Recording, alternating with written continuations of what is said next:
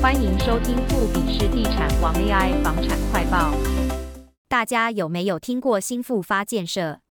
最近他们可是登上了新闻版面哦。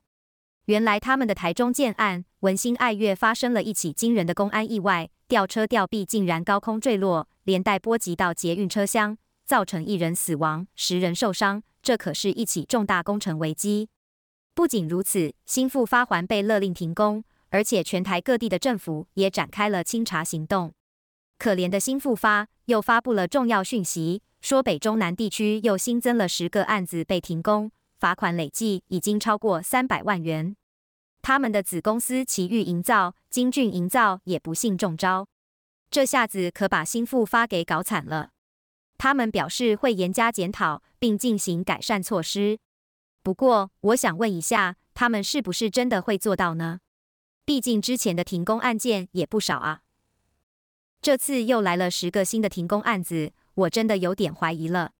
话说回来，今天还有一个有趣的消息，在台北市南京东路的新东京宅大楼，住户们举行了一场记者会，直指这座十五年的大楼是新复发参与投资建造的。他们指责这座大楼存在设计问题和施工瑕疵。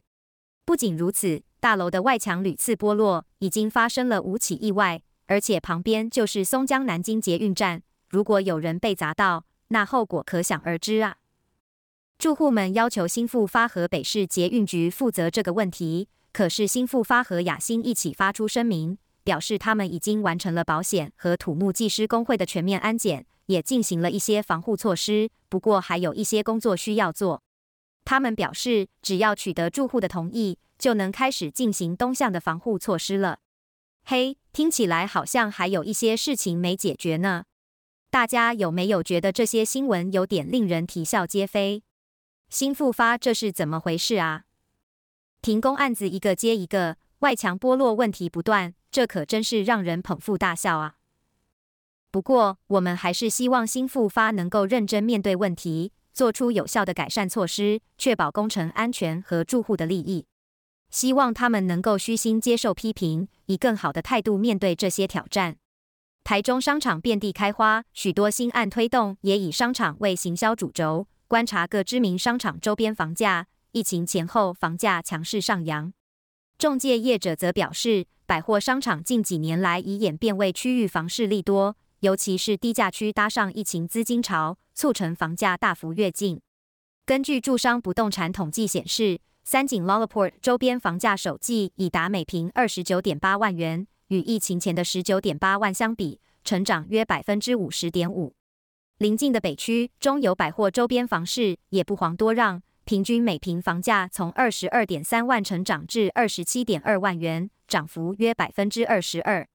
至于西屯区金华地段的三栋百货周边涨幅相对低。星光三月及大远百周边今年平均房价每平三十四点九万元，与去年相比价格略有回落，不过仍比二零一九年增加百分之十一点九。广三 SOGO 今年平均房价二十六点一万元，与疫情前相比仅成长百分之六点一。住商不动产西屯逢甲加盟店店东詹丰则分析，不同区域百货商场周边房价涨幅不一，与主力买方及房价结构有关系。以七期两大百货为例，周边豪宅林立，主力客群为高端买方，购买顶级豪宅以投放资金为主，价格波动不大。詹丰则也提到，考量到不动产选择性信用管制，七期的另一种买方则会将购屋总价压在四千万以下，加上自用买方顾虑升息压力，也以低价物件为主，因此平均房价今年略微修正。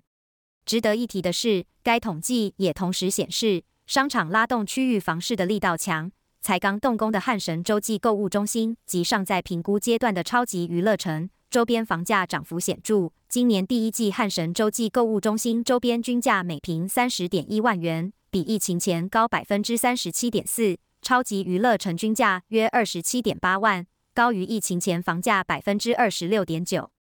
大家房屋企划研究室总监郎美南则指出，这两大商场除了本身规划吸睛。交通更具优势，汉神洲际在七十四快速道路旁，超级娱乐城位于乌日高铁站，话题性十足，区域机能可期。新案价格带动整体房价上升。好了，这就是今天的房产快报。如果你喜欢我们的节目，记得分享和订阅我们的 AI 房产快报。我们下次再见。